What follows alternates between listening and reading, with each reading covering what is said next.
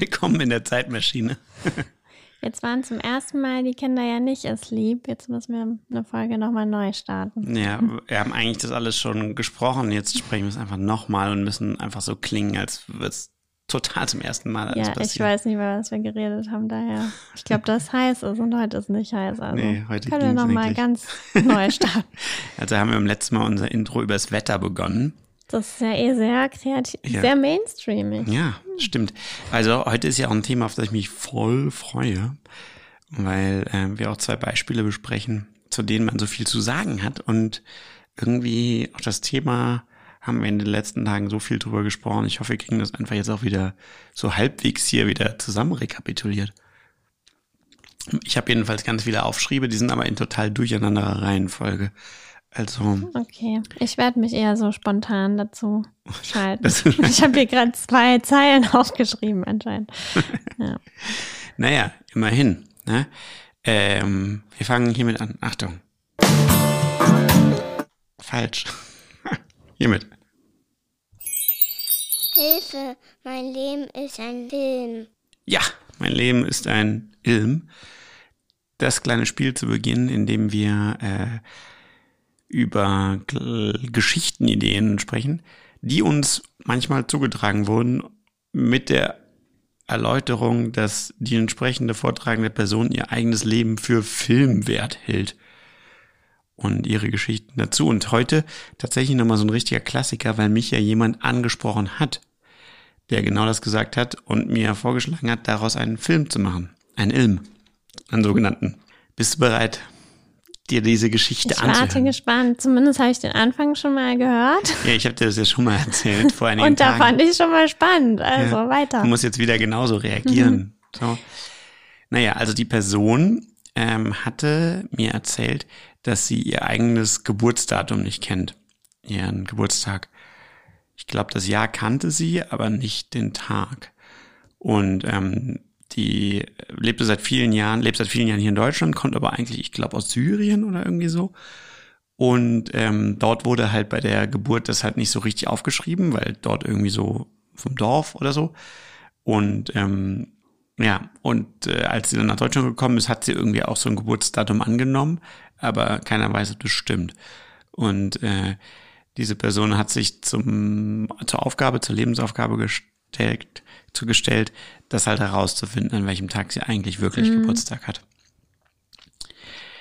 Ja, und ähm, dieser Mission ist jetzt neuer äh, Vorschub geleistet worden, denn die Mutter dieser Person, die ja an dieser Geburt auch beteiligt war, ähm, hat sich nämlich an etwas erinnert, was dort passiert ist und einen Anhalt geben könnte, an welchem Tag es gewesen sein könnte.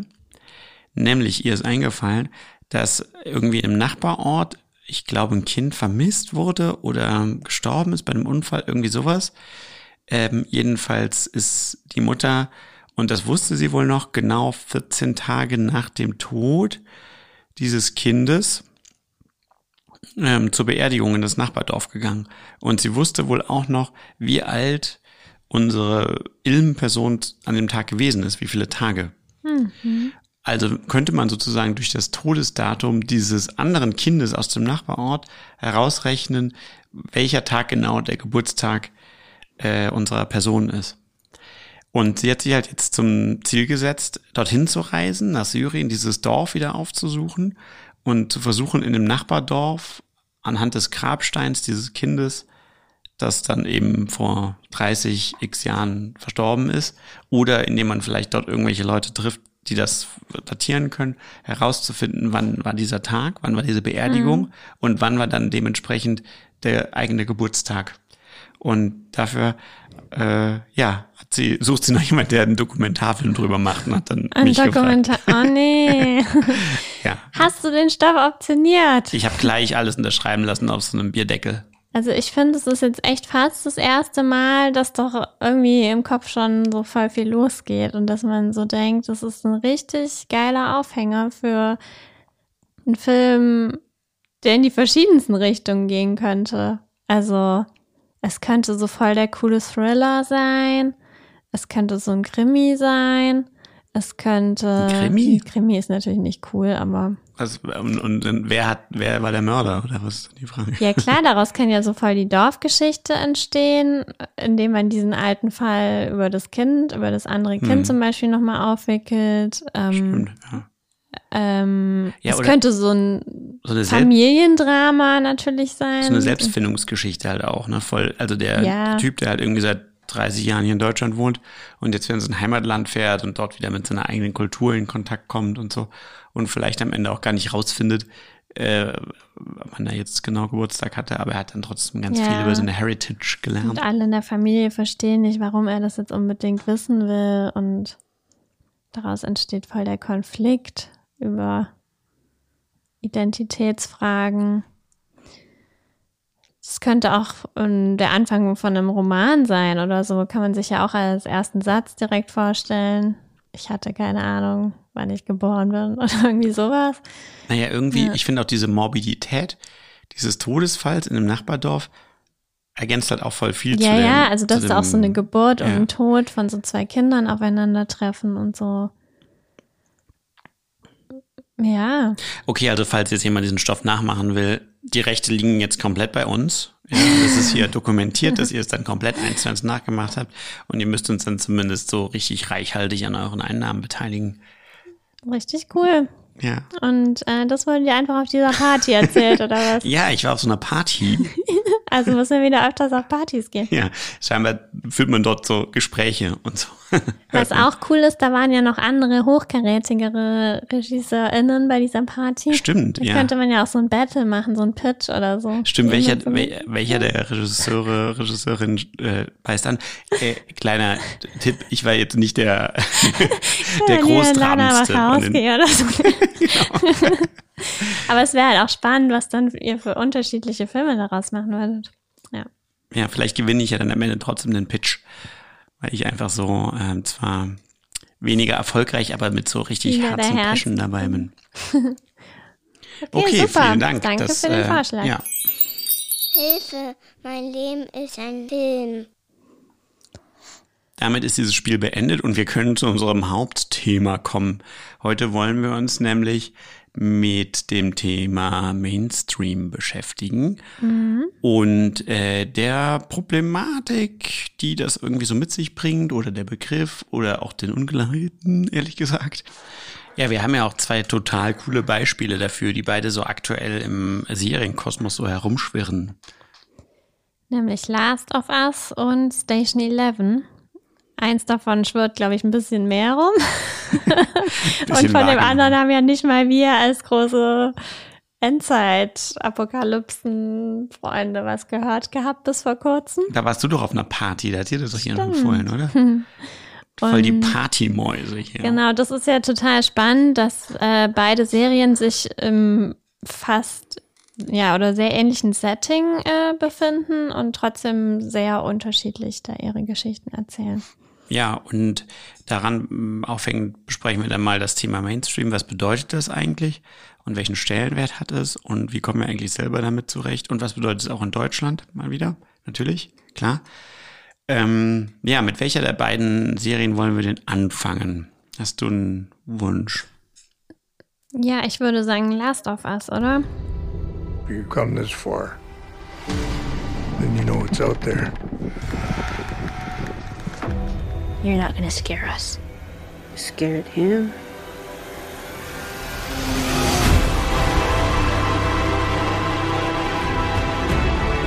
You have a greater purpose than any of us could have ever imagined.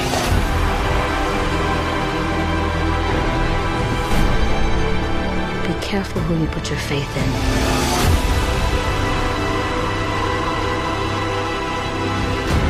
It might not be her father, but you're someone's.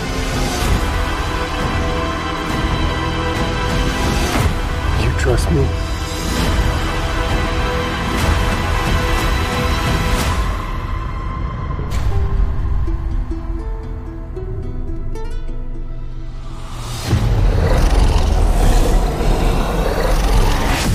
Ja, Last of Us ist gerade eine aktuelle Serie, äh, 2023 erschienen. Ähm, mit der ersten Staffel äh, mit neun Episoden, die auf dem gleichnamigen Computerspiel The Last of Us basiert, ähm, das, äh, glaube ich, zehn Jahre alt ist etwa. Also ich glaube, es ist von 2013. Und das haben wir auch schon mal besprochen hier, ne? Oder zumindest angerissen. Vielleicht haben wir das schon mal angerissen, ja. In der Games-Folge. Das ist ja ein super obererfolgreiches Computerspiel und zwar sowohl äh, Publikums- als auch Kritikererfolg gewesen. Also äh, hat eine Verfilmung ja nur auf sich warten lassen, wobei das doch einige Jahre irgendwie gedauert hat, weil die wollten, glaube ich, erst einen Film machen mit Sam Raimi und so weiter. Also es hat irgendwie auch ein paar Anläufe gebraucht, aber ich glaube, entscheidend war, dass sich dann äh, Craig Mason, wir erinnern uns an ihn, der äh, Showrunner auch von Chernobyl, sich der Sache angenommen hat und eben gemeinsam mit Neil äh, Druckmann, der auch bei dem Computerspiel ähm, ja, der ist der Chef der, von dem Computerspiel gewesen, der Lead Designer. Genau, hieß, irgendwie ja. so. Ist, äh, und gemeinsam das konzipiert hat. Die Handlung spielt eigentlich in naher Zukunft. Ich glaube, so äh, in zehn Jahren ungefähr, wo die Welt von einer Pilzepidemie heimgesucht wird, die nahezu die ganze Menschheit in Zombies verwandelt. Und wir folgen der Figur Joel, ähm, ein Vater, der seine Tochter verloren hat und den Auftrag erhält, das ähm, 14-jährige Mädchen Ellie zu einer Rebellengruppe, den Fireflies zu schmuggeln. Und er nimmt diesen Auftrag so relativ widerwillig an oder wird in diese Situation geschmissen, dass er auf einmal dafür verantwortlich ist. Und im Laufe dieser Reise, äh, während er auch erfährt, dass Ellie immun ist und bisher als einzige, also sie wurde von einem Zombie gebissen, aber hat sich selbst nicht in ein Zombie verwandelt. Ähm, ja, während dieser Reise kommen sie sich eben auch emotional näher und dieser verwaiste Vater wird eben auch wieder emotional berührt und ja, es geht eigentlich die ganze Zeit um diese Beziehung zwischen den beiden. Ja, kann sie so eine Art Tochterersatz, ist schwer zu sagen, aber ja, kann sie eben sein Herz wieder öffnen und genau während dieser Reise werden sie eben mit verschiedensten Hindernissen konfrontiert. Also neben diesen Zombies ist in dieser Welt eines der Hauptprobleme, dass eben die Menschen sich bekämpfen. Also es gibt so verschiedene Zonen, Quarantänezonen, die dann wiederum sehr faschistisch regiert werden und wo quasi jeder, der von außen reinkommt, umgebracht wird. Ähm, es gibt dann eben auch so Banden, die herumziehen und irgendwie da ums Überleben kämpfen und sie angreifen. Und eben natürlich auch Zombies, denen sie unterwegs begegnen. Ja, die Serie wird ja immer dafür auch besprochen, also das Spiel eigentlich, äh, dass es ja irgendwie diesem Zombie-Genre, das man ja zu der Zeit auch schon relativ ausgeschlachtet hatte, wie so einen neuen Spin verliehen hat durch die, den Umstand, dass es halt hier irgendwie um so eine Pilzinfektion geht. Ja. Das wird dieser Serie immer so zugeschrieben. Ich finde immer diese Zuschreibung irgendwie so, hm, weil eigentlich sich das auf der Oberfläche dann am Ende aber doch genauso abspielt, wie man das aus anderen Zombie-Erzählungen auch kennt. Also man ja. wird halt infiziert mit einem ja. Biss. Die Zombies sind halt so hirnlose fleischfressende Wesen. Ich glaube, was jetzt in dieser Serie noch so ein bisschen stark gemacht wird, aber irgendwie auch nur so partiell, was ich mir im Spiel gar nicht erinnern kann, ist, dass diese halt irgendwie wie so über so eine Art äh, Gemeinschaftsintelligenz verfügen. Also irgendwie spüren die dann halt, weil die durch dieses Pilznetzwerk so verbunden sind, wenn irgendwo jemand, ein Mensch rumläuft, dann kommunizieren die irgendwie über diese Pilz, Bahnen, das auch an andere Zombies und die kommen dann da irgendwie auch hingerannt und so. Aber Ach so, ja, das gut. kommt irgendwie auch nur Das ist irgendwie kein vor. großer Unterschied, weil das eigentlich immer in Zombie-Filmen so ist, dass wenn einer dich gefunden hat und dann andere auch angerannt ja. Also was schon interessant ist, ist, dass man da so, dass die Zombies so verschiedene Stadien irgendwie durchlaufen. Das weiß ich nicht, ob das immer so ist. Aber da gibt's ja welche, die noch so relativ normal aussehen und dann je weiter die irgendwie überwuchert werden von diesen Pilzen, desto crazier sind die irgendwie. Ja. Und, auch Und- gefährlicher. Ja, und man spürt schon in gewisser Weise, ja, es ist so eine Krankheit. Also die wirken halt total besessen irgendwie. Und ja, Also um die, es ist ja eine Adaptionsgeschichte, das gibt es eben schon als Computerspiel. Ähm, wir können ja mal ein paar Sachen aufzählen, die man verändert hat, so um das eben filmisch erzählbar zu machen. Ähm, ich glaube, man hat halt vor allem, hat man halt mehr Perspektiven eingeführt. Also während das Spiel eigentlich relativ klar, es gibt am Anfang, fängt das Spiel auch in der Vergangenheit an, also quasi mit dem Ausbruch der Zombie-Epidemie. Danach ist man aber relativ echtzeitig an äh, Joel und Ellie eben ran, wie sie eben diese Reise machen. Man wechselt zwischen den beiden auch in der Perspektive mal ein bisschen hin und her. Aber die Serie macht halt viel mehr neue Perspektiven noch auf. naja, ja, ja, doch, stimmt. Also es gibt auch so wie so Vergangenheitsepisoden Ja. oder so äh, aus ähm, Jakarta oder Indonesien, irgendwie wie die, wie dort so eine Virologin, äh, Pilzologin äh, das zum ersten Mal entdeckt. Es gibt irgendwie, ähm, es wird auch in, in, in die Perspektiven von verschiedenen Antagonisten auch gesprungen, die man teilweise dann auch so ein bisschen begleitet, um denen mehr Motivation. Motivation und Fleisch zu geben. Ja. Und dann gibt es die berühmte Folge, über die auch viel gesprochen wird. Äh, Frank und, wie heißen die? Frank und Bill? Bill, Bill und Frank sind so auch so zwei, zwei Leute, die quasi so eine eigene Enklave dort gegründet haben. Und Ja. da wird eine ganze Folge darauf verwendet, sozusagen zu erzählen, wie die wie damals deren Leben ja, läuft. wie deren Lebensverlauf ist von als mittelalte Männer lernen sie sich kennen und bauen sich da irgendwie so ein eigenes Gehege auf, dass sie so vor Zombies beschützen.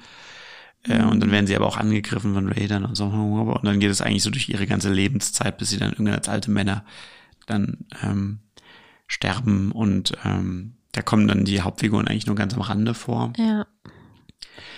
Also- Dann gibt's aber eben auch diese Folge aus Ellies eigener Vergangenheit, die man jetzt so in dem Grundspiel auch nicht spielen Ja, ich konnte. glaube aber, dass, dass die, die Erweiterung Ja. ist, die es zum Spiel gibt, die wir aber Mhm. auch nie gespielt haben. Deswegen Ja, genau. so gesehen ist diese Bill und Frank Episode schon sehr alleinstehend und gilt als auch sehr polarisierende Folge, sage ich mal. Also die Kritiker lieben die Folge. Ich liebe die Folge jetzt irgendwie nicht so sehr, weil sie wirkt mir so, als will sie von den Kritikern so geliebt werden. Aber ich kann die Folge jetzt auch nicht blöd finden, weil es scheinbar auch so ist, dass die von den queerfeindlichen Leuten total gehatet wird. Ach so, ja, weil die beiden ein schwules Paar sind. Ja. Und das Ja. ist vielleicht auch so ein bisschen interessant für das Thema Mainstream. Was darf überhaupt Mainstream? Weil anscheinend hat diese Folge jetzt schon komplett Anstoß gefunden, nur weil das halt ein männliches Liebespaar ist. Ja. 2023. Prost Mahlzeit. Aber ja, äh, zu diesen Diskursen haben wir auch schon häufiger gesprochen. Das hat ja eigentlich fast jede Serie ähm, von den großen Mainstream-Serien in den letzten Jahren so einen Shitstorm bekommen, wenn der, der Serie oder den Serien wurde dann halt oft so eine Wokeness unterstellt oder so. Und das geht dann oft gegen entweder schwarze, homosexuelle äh, Figuren in der Serie oder ähm, ja, der Darstellung äh, davon halt. So, das hatten wir jetzt eigentlich fast keine große Serie, wo das nicht der Fall gewesen wäre. Herr der Ringe haben wir drüber gesprochen. Ähm, bei Star Wars äh, Obi-Wan gab es das gleiche und eben jetzt hier scheinbar auch. Nun gut, aber Ja, wie finden wir diese Serie denn insgesamt, als wir sie jetzt gesehen haben? Mit dem Disclaimer, dass man natürlich kein richtig neutraler Zuschauer ist, wenn man die, das Spiel gespielt hat. Ja gut, aber das richtet sich ja an alle. Also Ja, die gehen ja in dem Moment davon aus, dass Leute das Spiel auch schon gespielt haben. und nicht. Also ich glaube schon, dass die Zielgruppe natürlich viel breiter Ja, ist. ja, als natürlich, Das, aber- die, die das Spiel kennen. Also das muss man muss irgendwie da beide unter einen Hut bekommen oder Genau, so als, ja. als Zielgruppe. Ja.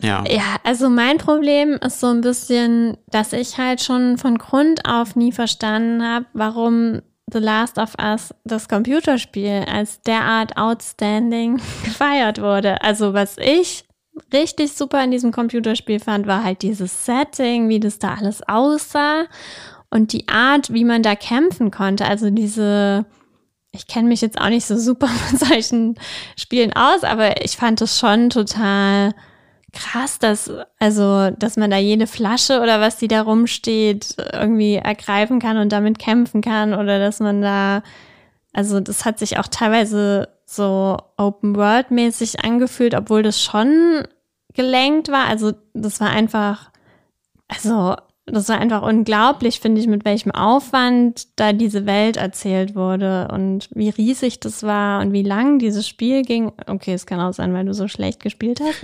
Ich war wirklich ziemlich schlecht. Ich fand es aber auch super schwierig, das Spiel, muss ja. ich dazu sagen. Und ja. das war auch so was, was für das Spiel für mich sehr besonders war. Man war so schwach in dem Spiel. Also mhm. wirklich jede Konfrontation, egal ob mit einem Zombie oder mit einem menschlichen Gegner, hat deinen potenziellen Tod bedeutet, weil du halt auch nur ein normaler Typ bist, der irgendwie nach drei Kugeln aus den Latschen kippt und mhm. auch nicht super gut schießen kann und auch nie genug Munition hat und so. Also dieser Pressure, der irgendwie so auf einem war, der war bei diesem Spiel schon total krass und der hat sich bei mir nochmal multipliziert, weil ich mit diesem Controller wirklich auch als alter PC-Spieler wirklich wie so ein kompletter Vollnoob mich angestellt habe.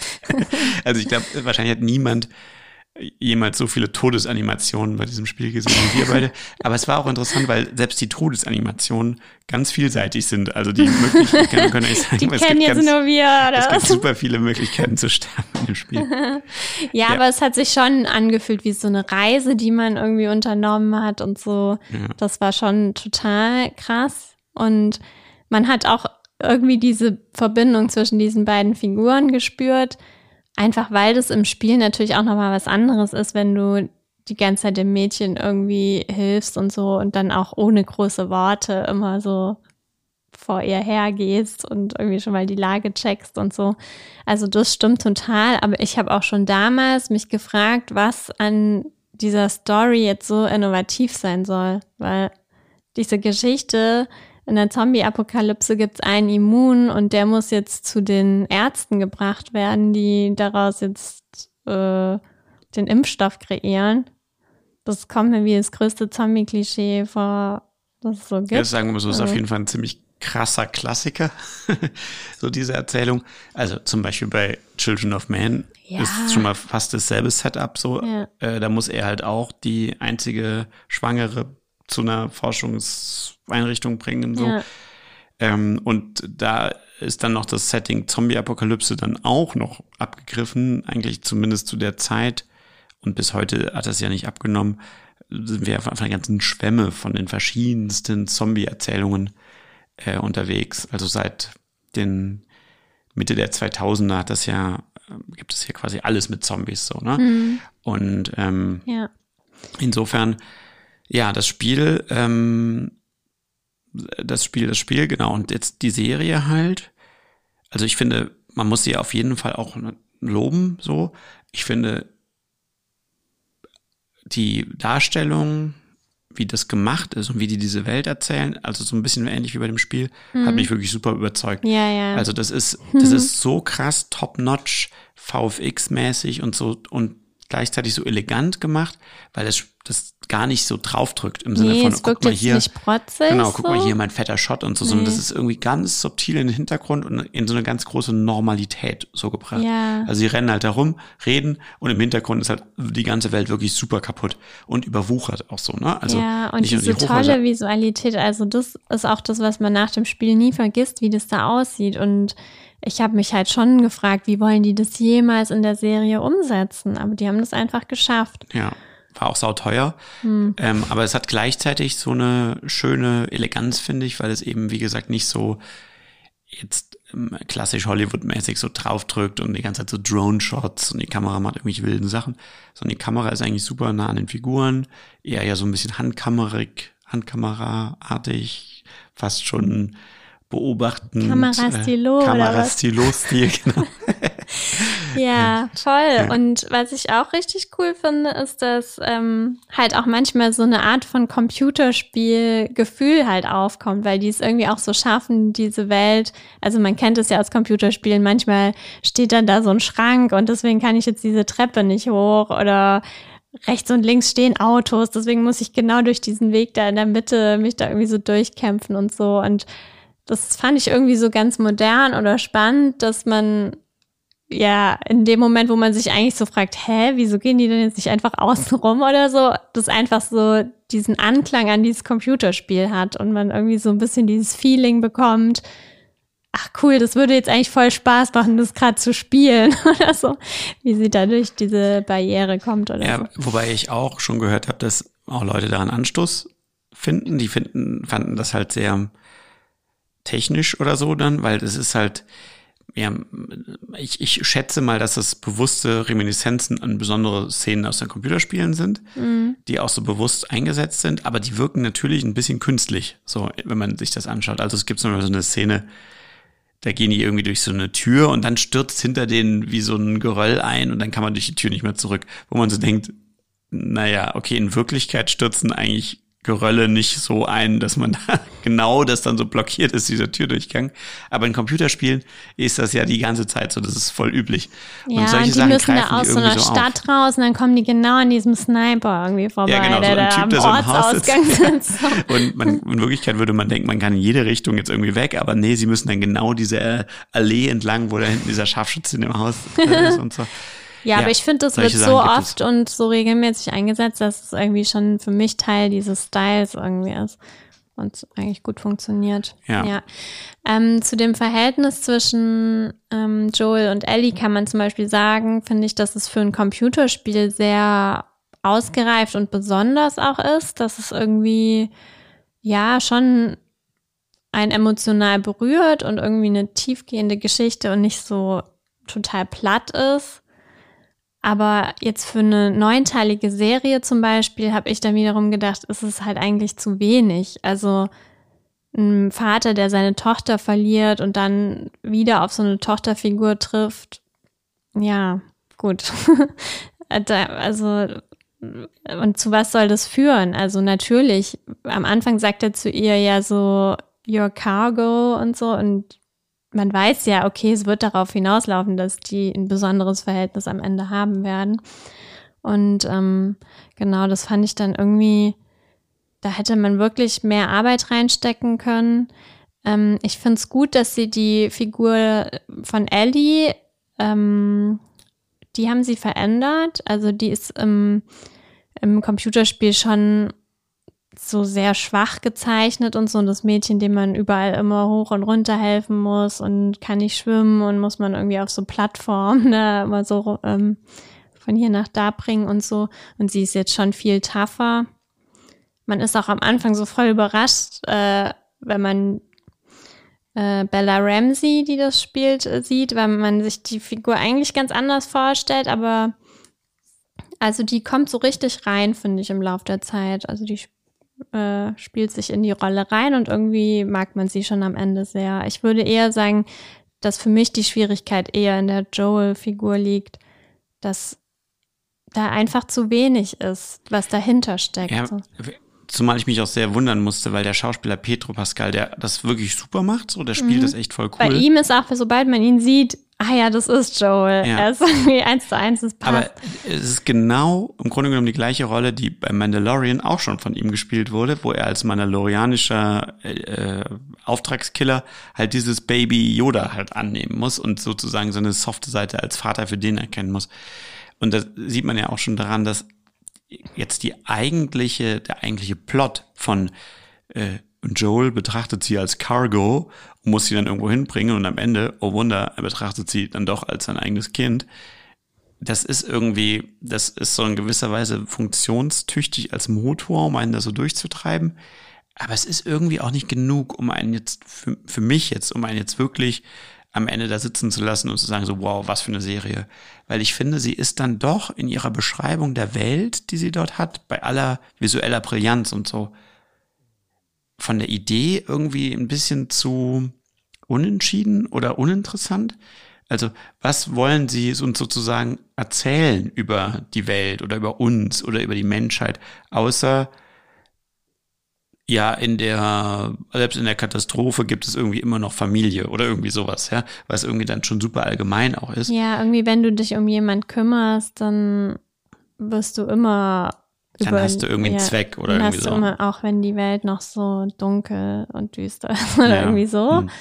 Ja, also ich finde zum Aber- Beispiel, dass die Serie halt an vielen Stellen dann so ein bisschen ungenau irgendwie auch so Mhm. arbeitet. Also zum Beispiel, ne, der, die Hauptfigur hat als super krasse Backstory-Wund, ihr Kind verloren zu haben und sie äh, die Serie spart auch nicht damit, darauf zu verweisen und andere Figuren wissen das und manche sprechen sie darauf an oder sie trauen sich nicht oder das ist jedenfalls mega das Ding. Es gibt sogar mal eine Szene, wo das an so einer Tafel verewigt ist, dass Ja, dieses Kind gestorben ist. bei, bei, bei, denkst, seinem, bei seinem Bruder sozusagen, also Ja. die, die Nichte ist sozusagen, steht dann so das Todesdatum und so wie so eine Art äh, Gedenkstein. Und wenn man denkt, das ist doch, das ist doch die Prämisse dieser Welt. Ja. Jeder, fucking jeder in dieser Welt hat doch krasse Leute verloren. Seine Eltern, seine Kinder, seine was auch immer, weil irgendwie die 90 Wände müssen vollgepflastert sein mit Todesdaten. Und das ist irgendwie, das, das trifft sich irgendwie, das kommt so mehrmals vor. Also es gibt dann noch diese Anführerin in Boston oder so, von da, da gibt es so eine Gang, die diese Stadt beherrscht. Und die Anführerin ist so voll auf der Suche nach so einem Verräter, der ihren Bruder verraten hat, weil der hat dann ihren Bruder irgendwie der, den Behörden ausgeliefert und daraufhin ist der Bruder umgebracht worden.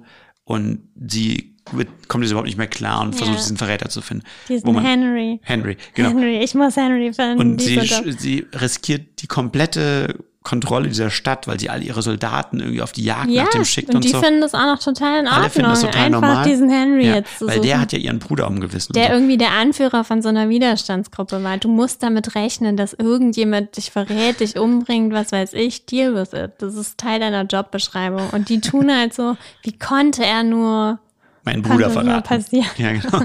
Und das ist halt irgendwie, ich finde, solche Figurenmotivationen sind dann irgendwie aus unserer Welt. Ja, natürlich wäre es in unserer Welt super krass, sein Kind zu verlieren oder seinen Bruder verraten zu bekommen durch Henry oder was auch immer.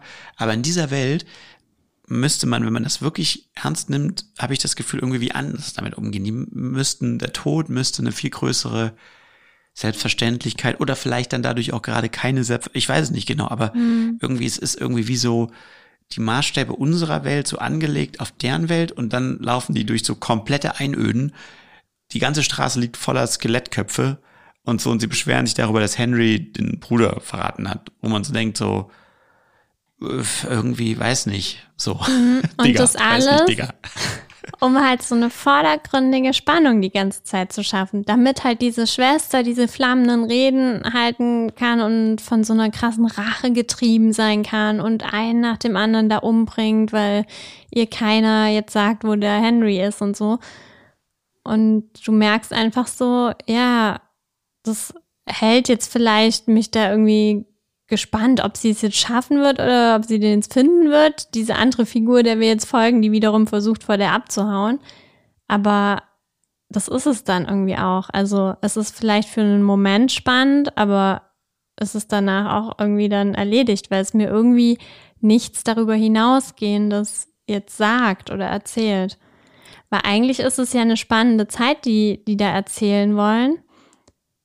Es ist ja irgendwie keine akute Krise mehr. Das ist auch sehr interessant an der Serie. Es gibt ja jetzt gar nicht viele Zombies, die da auftauchen. Also für eine Zombie-Serie ist es wahrscheinlich der Rekord an wenigen Zombies oder so. Vor allem, wie weiter die Serie kommt, spielen die immer weniger eine Rolle. So. Ja, also in gewisser Weise erzählt es ja schon so eher, die Hölle sind die anderen, also die Menschen oder irgendwie so. Aber im Detail macht man dann irgendwie zu wenig daraus. Ja, ich stelle mir auch so vor, es gibt dann später so ein, so Preacher, so ein, so ein Priester, ähm, zu dem sie dann halt kommen und der ist halt so mega auf der Jagd nach äh, Joel, der Hauptfigur, weil der jemanden umgebracht hat aus der Gruppe dieses Priesters. Und man denkt so, ja, im Grunde genommen, da steckt ja in gewisser Weise auch voll die interessante Idee dahinter, weil in so einer Welt, in der es gibt keine Gesetze mehr, es gibt keine Polizei, es ist ja der wildeste Westen sozusagen und jeder hat ja auch Angst, der andere könnte vielleicht noch infiziert sein oder bringt irgendwie, aber vor allem hat er Angst, der andere könnte mir was Böses wollen, weil er zum Beispiel an meine, meine Ressourcen ran will, an meine Munition, an meine Waffe, im Zweifel an meine Frau oder an diese geile Community, die ich halt hier aufgebaut habe mit Dreifelderwirtschaft oder was. Also sind sozusagen alle erstmal mit so einer super krassen ähm, mit so einer super krassen Skepsis gegenüber, einem Misstrauen. Und aus diesem Misstrauen heraus entwickelt sich dann ein Konflikt, der vielleicht eigentlich gar nicht nötig wäre, wenn man weil beide eigentlich nichts Böses wollen, aber beide misstrauen sich so sehr, bis sie dann aufeinander schießen oder so. Ne? Ja. Also sowas finde ich dann interessant, das zu erzählen. Aber die Serie ist dann in sich da dann auch wieder in gewisser Weise so drüber gehuscht. Weil, ja, auf der einen Seite erzählen sie, dieser Joel hat halt jemanden umgebracht, das haben wir auch gesehen. Und dieser Priest ist dann später total schockiert darüber und wir sehen dann plötzlich auch so, ja, auch den, den, den Joel umgebracht hat, der hatte auch eine Familie und ein Kind und so, das ist irgendwie, und für die ist das voll schlimm und so. Und irgendwie hat man so das Gefühl, die Serie will uns eigentlich das erzählen, sozusagen hinter jedem im, im Computerspiel, ne, hinter jedem NPC, jedem, hinter jedem Gegner, der da mit einem Bandana rumläuft, steckt auch ein Mensch und der hat auch Liebe, äh, Geliebte und so, die um ihn trauern werden. Das ist ja irgendwie eine Idee, die dahinter steckt, aber das macht es dann irgendwie dann auch wieder total inkonsequent, setzt es das dann um, weil dieser Typ, über den dann später voll lange ge- geredet wird, so ja, Joel, dieser Madman hat ihn einfach umgebracht und so, in der Szene, in der das passiert, laufen halt Joel und Ellie irgendwie durch diese Stadt und diese Raider greifen die halt so völlig unvermittelt an und stechen Joel irgendwie mit so einem Sch- Schraubenzieher in die Seite und daraufhin wehrt er sich dann und bringt den anderen dann halt um und dann reiten sie halt mit ihrem Pferd weg und so. Selbstverteidigung. Wo man so denkt so, hä? Oder Notwehr. Ja, genau. Also irgendwie, ihr erzählt mir einerseits, ist das wie in so einem Game, so nach dem Motto, das ist ein- sind einfach gesichtslose Gegner, die einen einfach angreifen und mit einem Schraubenzieher an die Seite rammen und dann muss ich mich halt wehren, so wie in so einem Game halt. Und später macht ihr dann aber so voll das Ding daraus, dass der ja auch Familie hat und bla. Und das passt irgendwie nicht so richtig zusammen, weil irgendwie müsste ich doch dann diese Konfrontation von diesen beiden Figuren auch damit schon aufladen. Also, dass das irgendwie auch tatsächlich für Joel auch irgendwie wie eine Option gegeben hätte oder sowas, ja. Also, dass er Ja. irgendwie auch Schuld auf sich geladen hat, die ihm dann später vorgeworfen werden kann. Aber irgendwie mauscheln sie sich dann so an solchen Stellen so voll komisch, so voll komisch durch.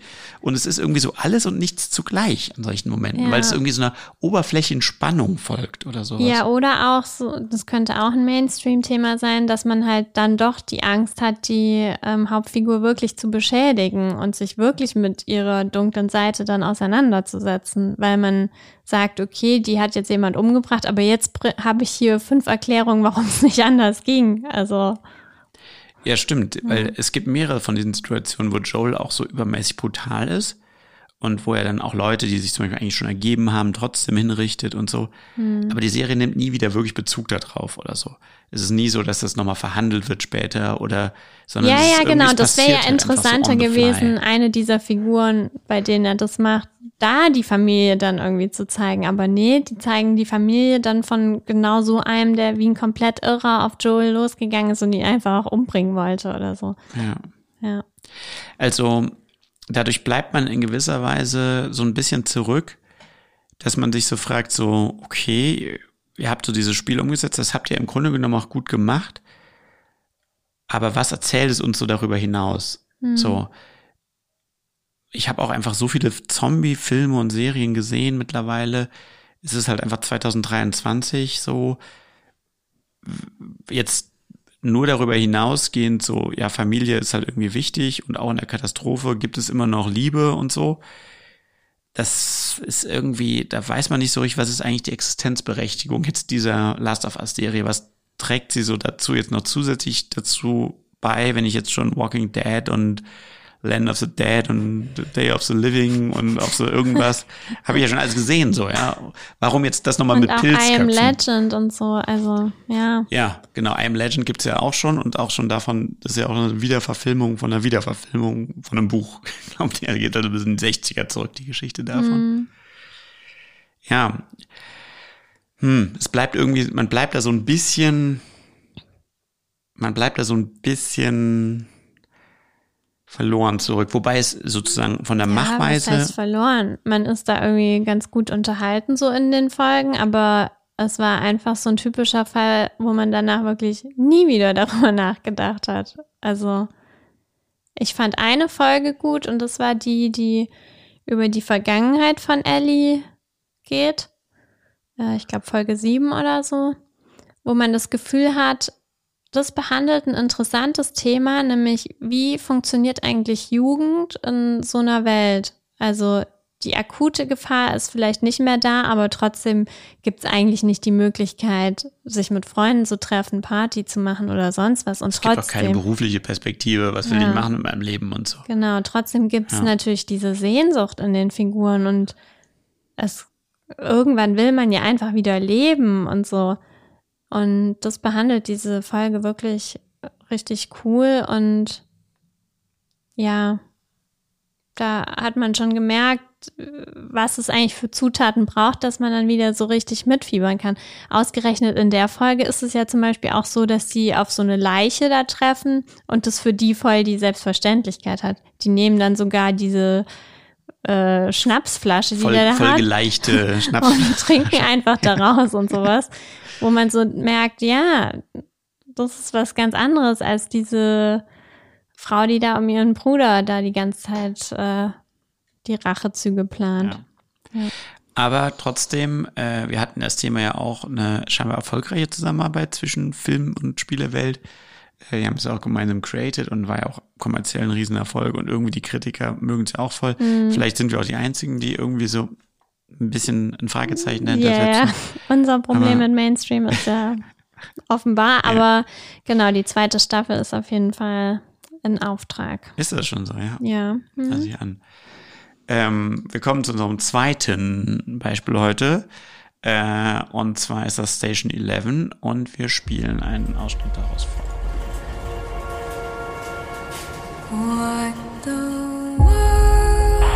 Never seen a flu like this before. Speed at which this virus kills. Um, Chaos. I think this thing is really happening. You can see it out there. I can't stay here. It's not safe. I stood, looking over the damage, trying to remember the sweetness of life on Earth. But There is no before. Only now.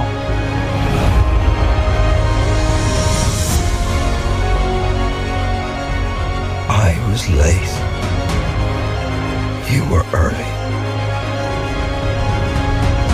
In a drift, in a stranger's galaxy for a long, long time.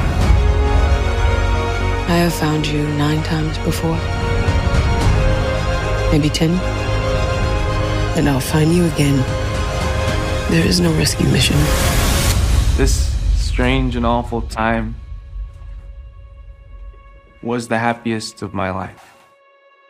It's the only thing that there's just too little love. Man will es jetzt sofort wieder gucken.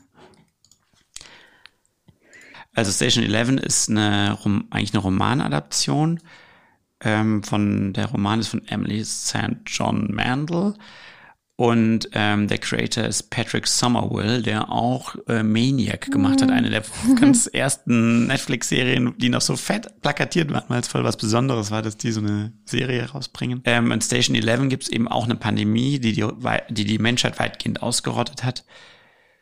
Und 20 Jahre später wandert dann eine Schauspieltruppe in der Nähe der großen Seen in Amerika zu den spärlichen, noch bewohnten Siedlungen und trifft dort auf einen gewalttätigen Kult. Die Serie begleitet die Wanderung und erzählt in verschiedenen Zeitebenen die Geschichte der Überlebenden. Hauptstrang ist die erwachsene Kirsten, die in der Theatertruppe Traveling Symphony rund um die Seen pilgert und an verschiedenen Orten Shakespeare-Stücke mit der Truppe aufführt. Dieser mysteriöse Kult wird eben angeführt von einem sogenannten Propheten, der in die ansonsten eigentlich recht friedliche Welt kommt und droht, diese Theatergruppe auszulöschen. Zudem wird gleichzeitig damit verwoben die Vergangenheit der ganzen Geschichte erzählt, in der wir den beiden Figuren Jeevan und Kirsten, die man aus der Gegenwartsebene kennt, hier allerdings dann im Alter von acht Jahren, ähm, folgt. Und die beiden werden durch Zufall an dem Abend der Pandemie eben zusammengewürfelt und ähm, müssen zusammen mit Jeevans Bruder Frank in Isolation, äh, ich glaube, zwei Jahre oder so in der Wohnung von Frank verbringen, um dann dort, wenn, als sie die Tür öffnen, in so eine völlig verwüstete Welt rauszutreten. Und dann gibt's noch einen dritten großen Strang, in dem ähm, sieht man den Schauspieler Clark mit einer Schauspielerin Elizabeth und deren Sohn, der wiederum später der Prophet und der Anführer dieses Kults werden wird, wenn er erwachsen ist. Dort ist er aber eben auch noch ein Kind. Und äh, die drei Figuren werden mit einer quasi zufälligen Gruppe an anderen gestrandeten Überlebenden an einem Flughafen äh, verbleiben, die an diesem Abend der Pandemie und bauen dort ähm, in diesem Flughafen eine eigene Enklave auf, die sie später in so ein Museum umbauen, das sich äh, mit dem verschrieben hat, so die Reste der Menschheit so auszustellen. Und über all dem schwebt sozusagen noch eine fiktive Geschichte, mhm. nämlich die eines Comicbuchs namens Station 11, das in allen drei Hauptebenen eine große Rolle spielt und immer wieder auch so szenisch die verschiedenen Ebenen miteinander verbindet.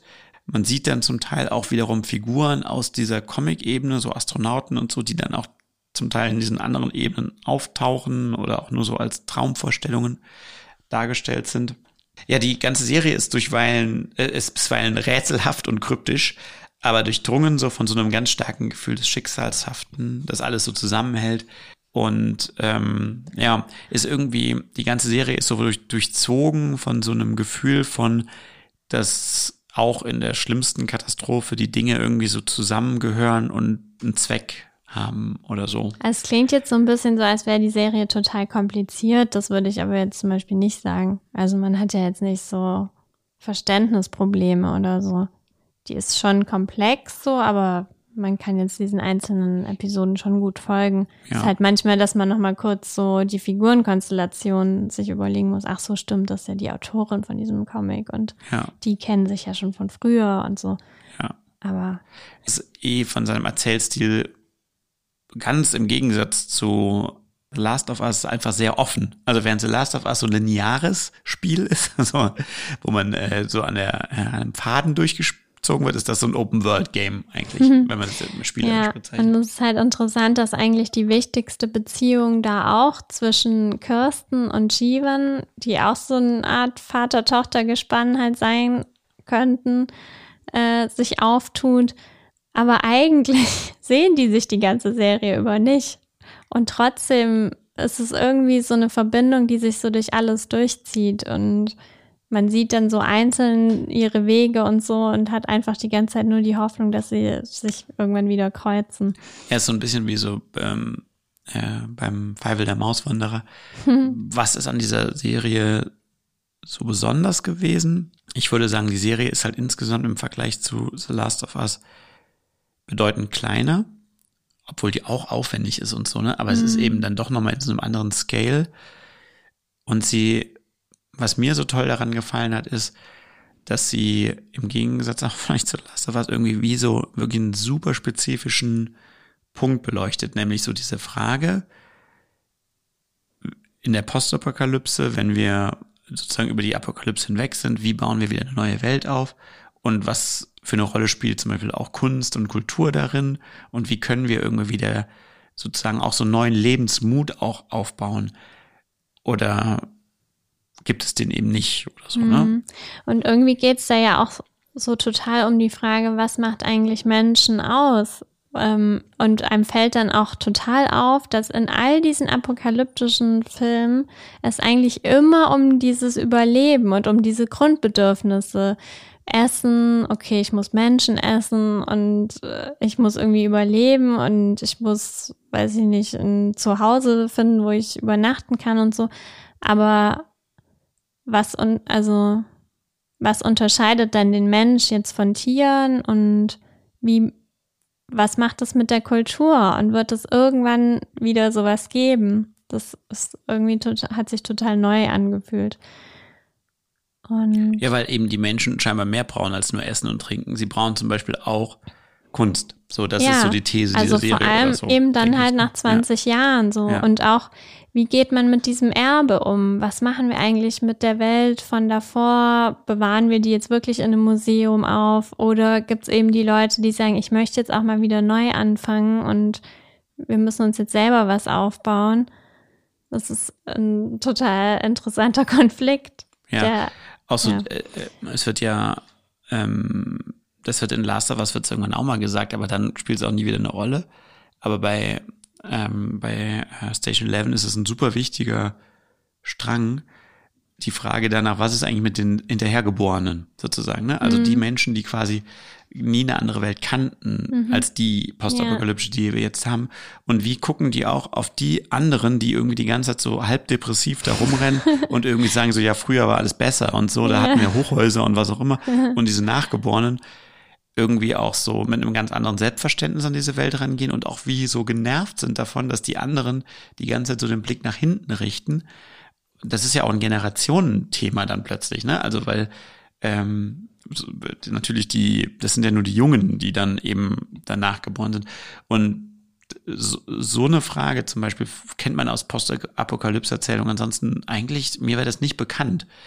Und das ist auch so cool daran, dass es irgendwie, also Postapokalypse-Erzählungen sind ja oft so total depressiv und das ist bei Last of Us ja auch so. Alles ist schlecht, die ganze Zeit.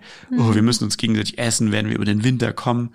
Ähm, wo, aber Und auch so, warum eigentlich? Ihr könnt doch auch Tiere essen. Ja, Also die sollten dann ja genug da sein, wenn es kaum noch Menschen gibt. Ja, und Platz ist auch da, um so Felder aufzubauen Ja. und so, aber irgendwie ist da immer ähm, Matthias am letzten. Aber hier ist es irgendwie so, dass man so das Gefühl hat, ja, die haben auch wieder eine neue Welt ein Stück weit aufgebaut. Die ist halt irgendwie so crappy und so, aber irgendwie auch so pur und halt auch wieder so viel naturverbundener und sowas. Ne? Die haben eben, sie haben Autos, aber die werden von Pferden gezogen. So, das sind sozusagen nur wie so Anhänger. Und da fahren sie halt mit ihrer Wandertruppe und machen so Shakespeare-Stücke und die Welt ist auch gar nicht so super gefährlich. Ja, Ja, das ist auch- natürlich hier auch anders, weil die Menschheit ja durch eine Grippe ausgerottet Ja. wird und die Gefahr dann eher gebannt ist als Ja, die genau. Zombies natürlich. Ja, okay, Mhm. aber bei Last of Us haben wir auch gesagt, die Zombies spielen dann auch- irgendwann auch keine eben. Rolle mehr. Trotzdem ist jeder Mensch, auf den man trifft, der kommt halt erst mit einem Schraubenzieher, den man in die Niere reinrammt. So, ne? Ja, aber es da halt ist so, es auch immer nicht nachvollziehbar, weil man sich auch oft fragt, so, ja, du hättest ja doch erstmal von Weitem fragen können, ob der andere jetzt wirklich ein Feind ist, bevor du jetzt sofort die Waffe auf ihn richtest. Also da gibt's auch einige Situationen, die wirklich nur zum Zweck sind. Jetzt wieder eine Spannung, wird er jetzt auf sie schießen? Und das ist zum Beispiel auch im Mainstream immer so eine Spannung, die ich nicht nachvollziehen kann, weil ich einfach weiß, die Hauptfigur wird jetzt nicht in Folge 4 erschossen. Also warum wird hier die ganze Zeit eine fünfminütige Szene gemacht, in der ich darum bibbern soll, ob jetzt der Typ die Waffe senkt oder nicht?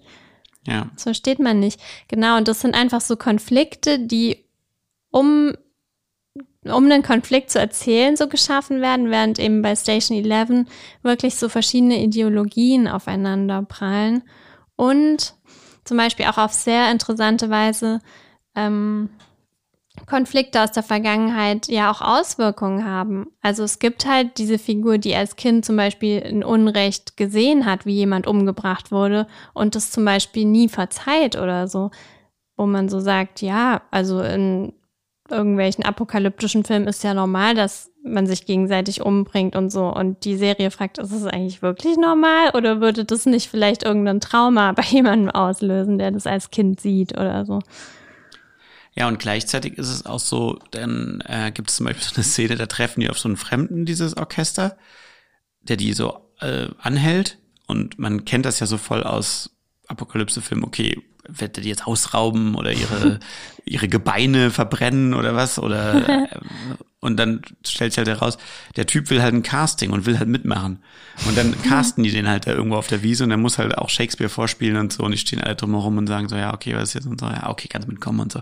Also wenn man so denkt, das ist irgendwie auch so eine angenehme, lebensbejahende Sache. Dann, es kommt auch später dieser Prophet und der bedroht die auch. Mhm. Aber das ist dann was total krasses für die alle, weil die das überhaupt nicht gewohnt sind. Die fahren eigentlich damit rum und die haben auch, die müssen auch gucken, dass sie nicht von Wölfen gefressen werden und so ein Zeug haben die natürlich auch. Aber es ist jetzt nicht so, dass auf jeder Mensch, auf den man trifft, jetzt erstmal eine totale Gefahr ist, sondern irgendwie geht das eher davon aus, dass Menschen so grundsätzlich eigentlich auch miteinander auskommen wollen. Hm. Und das finde ich ist super angenehm, so eine grundsätzliche Bejahung erstmal der Situation.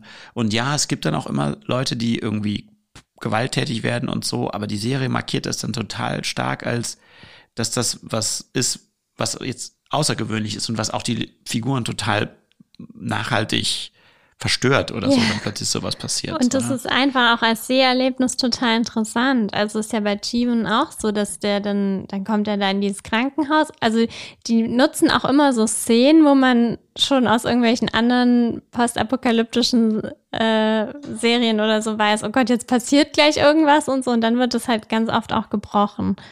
Und ja, es ist dadurch total spannend für einen selber, weil man denkt die ganze Zeit, oh Gott, jetzt passiert gleich was und so. Und aber das bricht eben mit diesen Sehkonventionen. Ja, jetzt haben wir die beiden Serien vorgestellt. Jetzt kommen wir mal zu unserem Mainstream-Konzept. Was ist denn eigentlich? Ich wollte eigentlich noch einen Punkt zu so. äh, machen. Also ähm, auch den Recherchen nach ist es zum Beispiel so, dass die bei der Verfilmung von Station 11, was ja eine Adaption ist, auch super viel geändert haben und auch ganz entscheidende Stränge. Also was hier zum Beispiel der Hauptstrang ist in der Serie, den gibt's in dem Buch überhaupt nicht. Und das fand ich auch nochmal so gerade jetzt auch im Hinblick auf, was ist Kunst und was Mainstream fand ich auch nochmal interessant, so zu sehen, dass hier auch nochmal ein viel gestaltenderer Wille irgendwie aufgetreten ist, der sich auch nochmal so überlegt hat, was möchte ich eigentlich ändern, wenn ich aus diesem Buch einen Film mache, während man ja bei Last of Us schon das Gefühl hat, mh, ja, ich muss diese Events aus dem Spiel auch bieten, damit die Leute auch zufrieden Ja, genau. sind Man, oder man so. spürt auch die ganze Zeit, wie so den nervösen Blick der Machenden über die Schulter, wo die Gamer stehen und so warten. Na, wann kommt denn jetzt meine Lieblingsszene und so? Mhm. Und das ist natürlich auch ein krasser Druck, den man vielleicht bei Station 11 jetzt nicht so hat, weil dieses Buch auch jetzt nicht so super bekannt war oder so. Ne? Also da kann man davon Schon ein ausgehen. preisgekröntes Buch, aber ja. Ja, ist jetzt, ich- ist jetzt äh, vielleicht aber weniger. Ist, glaube ich, eher die Frage, wie die Autorin, wie begeistert die davon ist, so. Aber grundsätzlich finde ich sowas toll bei Adaptionen, dass man auch sagt, ähm, ich füge dem Ganzen jetzt auch was Neues hinzu, weil ich fand das immer, keine Ahnung, der Vorleser oder was weiß ich. Wenn du einfach nur diesen Roman abgefilmt siehst, fragst du dich danach, warum habe ich das jetzt angeguckt? Das alles, was ich da gerade gesehen habe, wusste ich schon genau eins zu eins so. ja, weil du es auch mal sehen wolltest. Ja, aber dann sehe ich ja nur, was ich mir Ja vorgestellt gut, aber habe wieder. da sind wir genau beim Thema. Ich glaube, viele Leute im Mainstream finden genau das dann auch super, Ja. äh, die genau das nämlich sehen wollen. Also, Thema Mainstream. Ähm, weil das, äh, warum besprechen wir das? Das ist irgendwie für uns als Filmemacher immer wieder ein Konzept, mit dem wir so konfrontiert werden und das irgendwie in gewisser Weise auch so von einem als Machender manchmal eingefordert wird, dass gesagt wird, mach das doch ein bisschen mainstreamiger. Wir wollen doch hier den Mainstream bedienen, mach das doch. Hm. Also dass das sozusagen wie eine Art Leitlinie ist, an die man sich als äh, Machender halten soll. Und ich muss so ganz ehrlich sagen, bei mir ploppt einfach ganz oft ein Fragezeichen über dem Kopf auf. Gar nicht, dass ich das nicht machen wollen würde, sondern ich gar nicht so genau weiß, was eigentlich damit dann gemeint ist. Ja, und vielleicht können wir das und versuchen, uns dem gemeinsam so einen Schritt zu nähern heute, wenn wir diese beiden Serien mal so als Belegbeispiel auch so vor uns Ja liegen gut, haben. ich bin aber überrascht, warum du jetzt nicht weißt, was da gemeint sein soll, weil was Mainstream ist, weiß man, glaube ich. Ich glaube, was ich immer nicht verstehe, ist, warum die Leute Mainstream besser finden. Also ich glaube, es gibt ja zu Mainstream verschiedene Positionen. Es gibt ja auch Leute, die sagen, ich will mit dem, was ich mache, überhaupt nicht den Mainstream erreichen, weil ich will ja irgendwelche coolen äh, Leute, die so unkonventionell sind, erreichen und ein Geheimtipp werden oder so. Und bei mir ist es so, ich finde es total cool und super, ein großes Publikum zu erreichen. Aber ich verstehe halt nicht, warum so viele so begeistert davon sind, wenn immer dieselben Knöpfe wieder gedrückt werden sollen. Ja, das ist ja eben genau die Frage. Also meine Verwirrung kommt ein Stück weit daher, weil Mainstream als Begriff ja eigentlich total vom Ende her gedacht ist. Also es ist ja im Grunde genommen, was bedeutet der Begriff Mainstream? Bedeutet, dass ihn, dass das Produkt, das du herstellst, sehr viele Leute anspricht und sehr viel Geld verdient werden kann damit sozusagen. Ja, also es finden sehr viele Leute einfach toll im Gegensatz zu Dingen, die halt nur nischig sind. Aber ob es Leute toll finden oder nicht, ist doch total vom Ergebnis am Ende abhängig und es ist ja überhaupt nicht gesagt, dass das eine, die eine Entscheidung, die ich jetzt sozusagen als Kreativer am Anfang jetzt hier zu treffen habe, egal ob in der Bucharbeit oder als Regisseur oder auch immer, am Ende die Leute begeistern wird oder nicht. Weil, oh Wunder, die allergrößten Mainstream-Hits waren eigentlich, als sie gemacht wurden, totale Wagnisse. Niemand hat bei Star Wars am Anfang gesagt, zum Beispiel, boah, das ist total super, weil das wird die Leute total von der, das können, das wissen wir schon voll, wie das einschlagen wird. Das sind voll die bekannten Knöpfe. Äh, das wird, ähm, das wird die Leute total von den Socken hauen. Nee, im Gegenteil, niemand wollte denen Geld geben dafür. Die haben das irgendwie so quasi mit einem halben Low-Budget-Budget gemacht und alle haben die für verrückt erklärt. Und dann heutzutage ist Star Wars das Mainstreamigste, was es überhaupt gibt. Und es gibt quasi keine Bettwäsche mehr, wo das nicht drauf gedruckt ist. Ja, aber ich glaube, da bringst du halt Sachen durcheinander, weil das ist, glaube ich, der Unterschied zwischen Kult und Mainstream. Also Mainstream sind ja dann eher die Teil 9 und was weiß ich, was jetzt von Star Wars gemacht wird, wo du sagst, okay, bitte nimm die Zutaten von Star Wars und mach daraus irgendeine neue Geschichte. Hauptsache, es verkauft sich so. Aber Mainstream ist ja nicht äh, Star Wars Episode 4.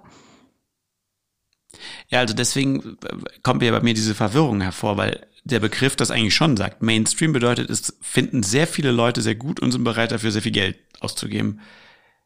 Und das ist ja wohl Star Wars Episode 4. Und auch andere Beispiele wie Avatar, erfolgreichster Film aller Zeiten für viele Jahre, ist genauso.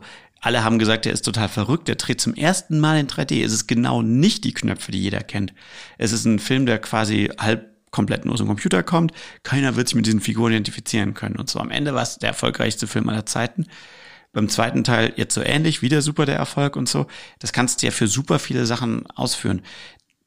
Was ich einfach nur sagen will, ist, in dem Moment, wo diese super krassen Mega-Hits gemacht wurden, waren das voll die Außenseiter. Das waren voll die Nerds, die, denen man irgendwie so, die irgendwie durch irgendwelche Zufälle das Geld bekommen haben und dann haben die da mega die Dinger draus gemacht.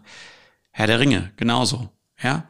Äh, Harry Potter, also die Bücher, also als die, die Bücher waren ja dann schon sehr erfolgreich, als die Filme gemacht wurden oder so, ne? Aber das kannst du auch für, was weiß ich, diese Saw oder so, ja.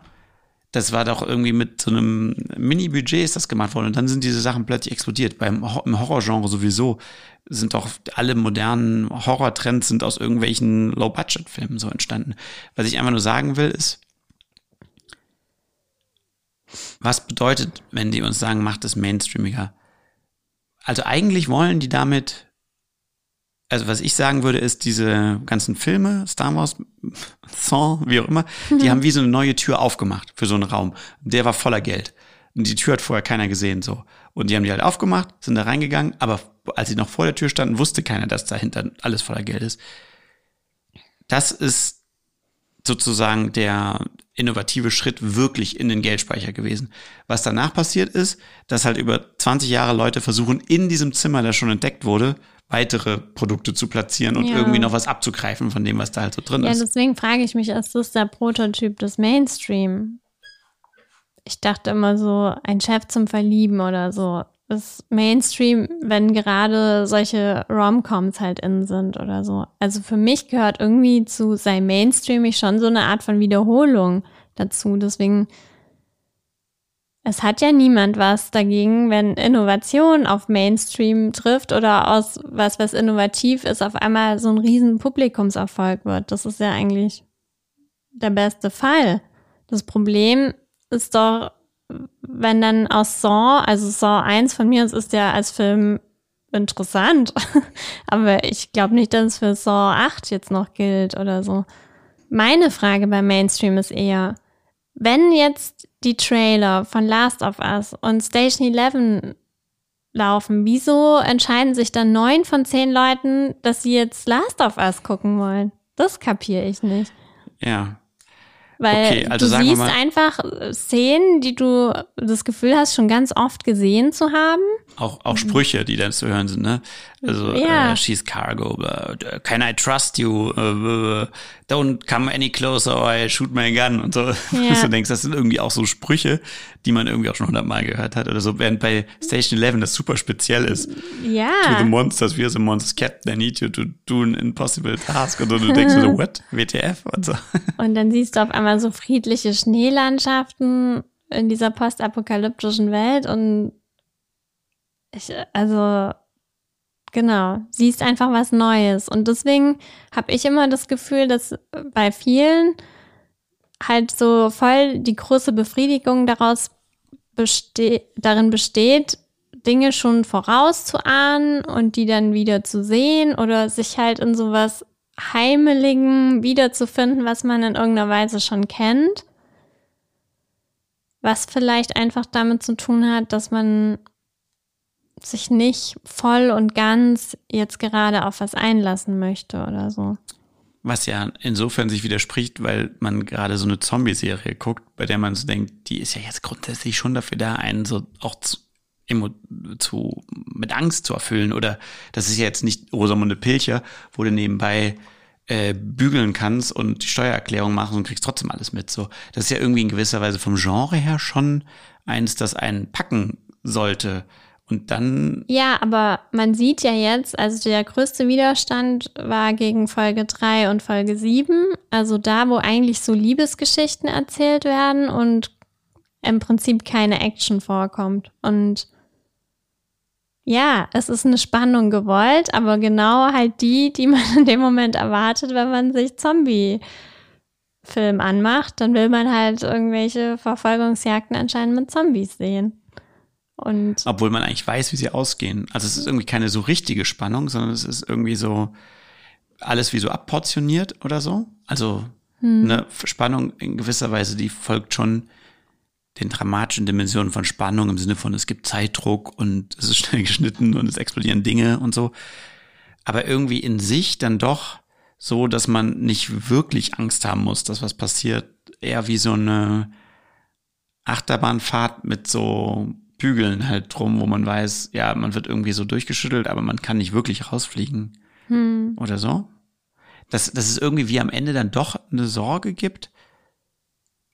Das ist So doch wirklich, unerwartet. ja, so wirklich Ja. ernsthaft. Ich weiß es nicht. Ich- Ja, ich finde es auch irgendwie schwierig, so negativ oder jetzt das in irgendeiner Weise abwertend zu sagen, weil es soll ja irgendwie auch jetzt nicht so eine E und U-Diskussion entstehen, so ja, das, was Kritiker toll finden und was irgendwie so Hochkultur ist, ist toll. Also ich glaube, alle lieben ja zum Beispiel auch, wenn sich beides so trifft. Also da gibt's ja auch Beispiele, finde ich, wie äh, Breaking Bad oder so. Also eine Serie, wo man sagt, ich bin die ganze Zeit im Moment total gespannt und trotzdem habe ich die ganze Zeit das Gefühl, dass mir einfach auch noch ein viel größeres und komplexeres Thema über die ganze Zeit auf sehr kunstvolle Weise erzählt wird und eine Debatte angestoßen wird und es auch philosophisch irgendwie spannend ist. Und trotzdem habe ich jetzt nicht das Gefühl, oh, ich werde hier in irgendwelche Diskurse gezogen, sondern ich kann es auch einfach so popcornmäßig gleichzeitig auch noch anschauen. Also sowas wünscht sich ja jeder. Deswegen versuche ich das vor allem so zu verstehen und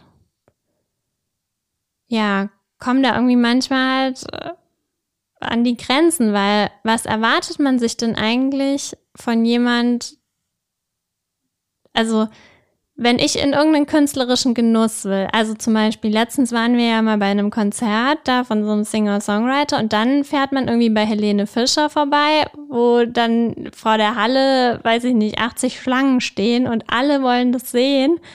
Und man denkt sich so, kriege ich da wirklich nochmal so einen besonderen Blick auf irgendwas oder ein total besonderes Lied? Anscheinend ja nicht, weil es wird ja so gemacht, dass es allen gefällt. Ist das dann nicht ein Widerspruch? Also wie kann ich darin dann was Besonderes erleben? Wenn es extra so gebaut ist, dass es diesem Schema entspricht, was super bekannt ist.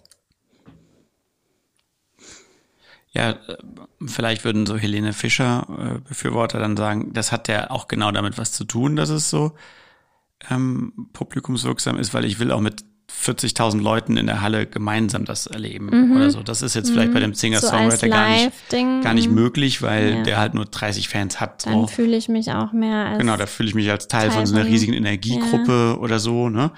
Und Ähm, im Filmbereich sagen die Leute ja auch immer, es ist so, weil es so auch funktioniert. Also kriegst doch erstmal auch hin, dass genau in der Mitte dann der Midpoint ist und die Spannung so und so abläuft mit den und den Wendepunkten.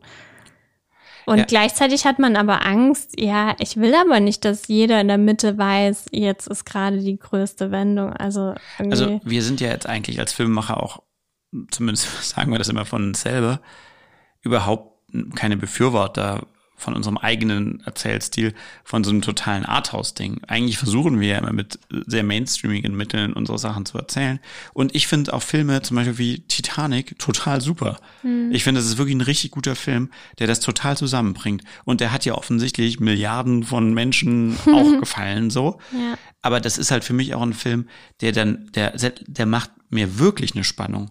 Ich will, obwohl ich irgendwie weiß, dass das Schiff untergehen wird und so, trotzdem bin ich wirklich gespannt und bin ans tiefste meiner inneren Seele ähm, ähm, bedroht sozusagen. Ja, ich, ich, es gibt keine, äh, kein Netz und doppelten Boden für meine Spannung, wie das jetzt vielleicht bei Last of Us Folge 4 irgendwie dann doch ist, weil ich weiß, die werden jetzt nicht sterben, weil es kommen ja noch vier Folgen. In gewisser Weise weiß ich das bei Titanic auch und trotzdem nimmt mich der Film irgendwie habe ich so das Gefühl, äh, nimmt mir diese Netze und doppelten Boden, weil er irgendwie dann so ernsthaft und true auch erzählt so. Das gilt jetzt nicht nur dafür, ne, auch für äh, andere Sachen, die man gut findet. Ähm, Station 11 zum Beispiel. Und trotzdem ist es so, dass wir ja als Filmemacher, um den Bogen zu schließen, ganz oft trotzdem diesen Vorwurf mal gemacht bekommen, weil ich glaube, es ist auch wie so ein Pauschalvorwurf, Hm. den man Filmemachern immer machen kann, so nach dem Motto, ihr seid ja viel zu arthausig und ihr wollt ja irgendwie nur so ein Elite-Ding machen und so. Erzähl doch erstmal für die Massen und so. Ja, wir wollen es ja. Besonders oft haben wir jetzt diesen Vorwurf nicht bekommen. Kommt Vielleicht eher von Leuten, die es nicht richtig verstanden haben. Aber jetzt so bei den Fernsehfilmen und so wurde nie so ein Vorwurf gemacht. Also, Ja, hm. ich habe es irgendwie anders im Ohr. Ich habe irgendwie das so als permanenten Vorwurf, kommt mir das total geläufig vor, dass die Leute mir so vorwerfen, zu, zu elitär ähm, meine Sachen zu denken und so. Dabei versuche ich es halt eigentlich schon so zu machen, dass es auch allen gefällt. Aber mir gefällt, ich habe halt auch so das, ja, aber da liegen dann wahrscheinlich die Empfindungen auch wirklich auseinander.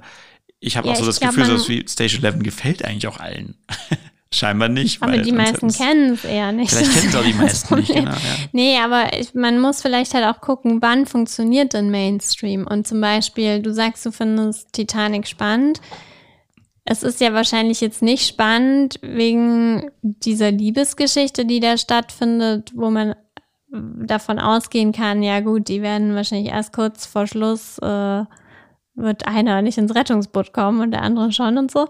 Das kann man ja voraussehen, sondern es ist irgendwie komplex genug, dass man sich mit vielen verschiedenen mh, ja, Art Storylines oder mit den Themenkomplex halt befasst. Also da ist ja ganz viel Frage der Klasse und dann natürlich, dass es historisch ist und diese Abläufe auch spannend sind und hat halt irgendwie so verschiedene große Themen, die das behandelt. Und so ist es wahrscheinlich bei einem Chef zum Verlieben nicht oder so. Ja, aber Also- ist es dann nicht am Ende, hat das nicht schon auch was mit der Haltung des Machenden zu tun? Dass halt ein James Cameron bei Titanic das wirklich ernst meint? Der will wirklich den besten Film daraus machen, den er machen kann. Mhm. Er hat ja sogar auch sein eigenes Geld zum Beispiel reingesteckt. Als Mhm. die out of budget waren, hat er ja seine komplette eigene Gage auch noch reingeschoben, Mhm. äh, um das, weil er davon überzeugt war. Und spürt man das dem am Ende nicht in jeder Pore an, dass er das wirklich ernst meint. Und wenn die sich küssen, dann ist das wirklich ernst gemeint und nicht nur so äh, mit einem Auge so zur Kamera gucken, so, ja, das ist jetzt die Kussszene und so. Nee, die meinen das ernst, dass es jetzt wirklich echte Gefühle sein sollen. Ja. Und bei ein Chef zum Verlieben vielleicht irgendwie nicht. Da ist dann halt irgendwie, das ist durch acht Drehbuchautoren Hände gereicht worden. Dann wurde irgendjemand engagiert, es zu machen. Und dann haben das irgendwelche Schauspieler gespielt, weil sie noch Zeit in ihrem Terminplan hatten. Und dann wurde es halt gemacht und so. Und ist das, ja, ist das irgendwie wie dieses Commitment der Machenden, die man am Ende dann doch in den Poren dieser Dinge irgendwie so spürt. Und ich würde das ja auch in einem Avatar, den ich jetzt nicht so gelungen wie Titanic finde, aber in gewisser Weise ist das dort auch so, dass man und ich will jetzt nicht nur James Cameron Filme nennen, ne? nur weil er jetzt gerade mit seinen Tauchbooten äh, so präsent war, auch für andere große Mainstream-Sachen, die, die, die man selber total wertschätzen kann. Das, also, ich verwehre mich sozusagen dem, dem Gedanken, dass man sagt, ja, sei mal Mainstream, ich mach mal Mainstream. Ja, wenn das so auf den Erfolg ausgerichtet ist. Also ja, und das ist irgendwie gleichzeitig bedeutet, man kann mit angezogener Handbremse einen Film machen. Man kann sich auch ein bisschen relaxen und äh, eben auch mal seine Fassung schon nicht nochmal am Ende Kontroll, Kontroll lesen und so, weil es ist ja eh Mainstreaming und so, mhm. sondern man muss, man darf sich deswegen nicht schonen oder so, nur weil man jetzt sagt, das ist irgendwie Mainstream, sondern man muss trotzdem versuchen, den besten Film daraus zu machen, vielleicht mit ein bisschen anders justierten Reglern. Aber eben nicht sich deswegen in die Hängematte legen und so nach dem Motto sagen, ja, wir sind ja auch nicht so elitär, deswegen lassen wir es mal ein bisschen lockerer angehen. Ja, genau. Also es ist halt irgendwie krass, wenn man sich mit diesen ganzen äußeren Parametern dann mehr befasst. Also ich glaube, wir sagen halt immer, wir wollen die bestmögliche Serie machen und dann ist man halt mit anderen Standpunkten konfrontiert, wo man sagt, ja, wir müssen aber um mainstreamig sein, alles in die erste Folge packen und ja, dritte Folge, äh, zweite Hälfte ist ja egal, weil wenn bis dahin schon genug Leute geguckt haben, dann werden die den Rest ja dann auch noch gucken und so weiter. Also aus dieser Richtung als keine Ahnung, Vermarktungsstrategie Mainstream, finde ich das ehrlich gesagt totaler Quatsch, weil das verliert für mich dann jeglichen künstlerischen Impetus. Ich habe zum Beispiel jetzt in so einem Video gesehen, dass sie für diesen letzten von den neuen Star Wars Filmen, äh, The Rise of Skywalker, der auch der gehassteste von allen ist, hm. drei Monate Zeit nur hatten. Also da haben die ja den Regisseur gewechselt. J.J. Äh, Abrams hat das ja wieder übernommen und er wollte halt die Geschichte ändern so und hat mit einem Autor zusammen drei Monate Zeit gehabt, um das Buch zu verändern. Und dann haben die es gedreht. So eine 300 Millionen Dollar Sache. Drei Monate, um das Buch zu schreiben. Das ist genau sowas, was ich mit der Hängematte meine. Also, ich will jetzt nicht sagen, dass die J.J. Abrams und sein Autor sich in die Hängematte gelegt haben, aber das ganze Projekt legt sich in so eine komische Hängematte, wenn die sagen, uns ist es jetzt so unwichtig, was für ein Buch ihr schreibt, dass wir halt nur drei Monate dafür jetzt zur Verfügung haben, weil, sorry, da sind, dann stehen dann irgendwelche Release-Dates und so stehen halt schon seit Jahren fest und die müssen dann eingehalten werden. Und, und die, außerdem steht ja eh Star Wars von Genau, Star Wars steht ja drauf, das werden die Leute schon gucken und so bla bla bla ja. und so. Das mhm. ist halt die fucking Hängematte, die ich halt damit meine, dass sich die Leute ihren Job so leicht machen und eben vergessen, dass wenn man halt eine berührende Geschichte erzählen will, und dann ist es auch egal, ob die Song heißt oder Star Wars oder Herr der Ringe oder ein Chef zum Verlieben, dass du halt Leute brauchst, die dafür fighten und die das ernst meinen, was sie dort machen. Und sei es der Tonangler oder der, was weiß ich, der dritte Maskenbildner, Maskenbildnerin, die halt irgendwie ihren Job verstehen müssen und das ernst meinen müssen und sich eben, dann kann das von mir aus auch ein breites Publikum ansprechen wollen. Aber das entbindet einen nicht von den Verantwortungen, das auch so gut wie möglich einfach machen zu wollen. Ja, und dann wäre es eben auch schön, wenn das Publikum auch halt den Wert dahinter sieht, ähm, nicht einfach nur so eine kurzfristigen Spannung da aufzusitzen, sondern wirklich auch sich zu fragen, ja, warum stecke ich denn jetzt gerade hier die zehn Stunden in diese Serie? Was soll das irgendwie bewirken? Ja, wir können ja mal sagen, dass wir noch viel zu lernen haben beim Thema Mainstream. Weil beim Eurovision Song Contest war es ja so, dass sogar unser achtjähriger Sohn sofort gecheckt hat, dass Cha-Cha-Cha der Hit sein wird. Während wir sofort losgeschrien und wir voll irritiert. Ja, am Anfang hatte der Song eigentlich ganz gut angefangen, aber nee, am Ende hat das ja noch richtig vermasselt. Klingen ja wie ein Kinderlied. Und, Und so das ist jetzt eben der Teil, den die Kinder jeden Tag hier singen. Ja, und auch der Rest der Welt auch. Auch, der, auch die ganze Halle tobte, während wir da so stirnrunzelnd saßen und wieder mal gemerkt haben, dass wir scheinbar die Massen noch nicht erreicht haben. Ja, wir arbeiten weiter daran, die Massen zu erreichen. Und ich gebe auch den Glauben ja nicht auf daran, dass es irgendwie die Chancen gibt, eben auch mit den Sachen, die man eben ernst meint und so am Ende auch zu berühren. So, ja. Und ich hoffe einfach, dass sich das auch weiterhin durchsetzt und zeigt. Und wir haben ja an mancher Stelle haben wir auch schon, haben wir auch positive Erlebnisse dort gehabt, die einem das bestätigt haben. Aber manchmal kann man auch in der Filmbranche nur den Kopf schütteln über das, was so gut gefunden wird, wo die Leute so hinrennen. Ich glaube aber auf jeden Fall, dass viele Leute, die jetzt Station 11 den Trailer sehen, das dann auch gucken wollen. Ja, genau. Also ihr könnt ja, wir können ja den Deal machen, ihr müsst euch jetzt nicht die komplette Serie angucken, aber guckt zumindest mal den Trailer und die Bilder dazu. Und wenn euch dann das interessiert, dann ähm, geht mal diesen weiteren Schritt. Aber solche Serien haben ja auch immer das Problem, wie kann man die nochmal gucken? Das ist auch so super kompliziert gewesen, die irgendwie, die musste man, glaube ich, obwohl wir irgendwie sechs verschiedene Abos haben, trotzdem noch so Folge für Folge kaufen für sechs Euro pro Folge. Das Ja. ist was auch ein klitzekleines Hindernis für eine Massenvermarktung sein könnte, wenn man einfach sowieso schon hunderte Euro jeden Monat für so eine Abos ausgibt. Also wir sind jetzt trotzdem- inzwischen echt schon offiziell am Ende, weil wir Ja. jetzt auch noch bei Wow und sonst was gerade sind. Wir schließen den heutigen Abend. Nadine, ich danke. Wir hoffen, dass unser Podcast bald in den Mainstream übergeht. Ja, genau. Also die Besucherzahlen schnellen nach oben. Und wenn wir weiter so machen, dauert es nur noch wenige hundert Jahre. In einer In Postapokalypse. der Postapokalypse werden wir dann auch ganz weit vorne sein. Auf jeden Fall. Bis dahin, alles Gute. Und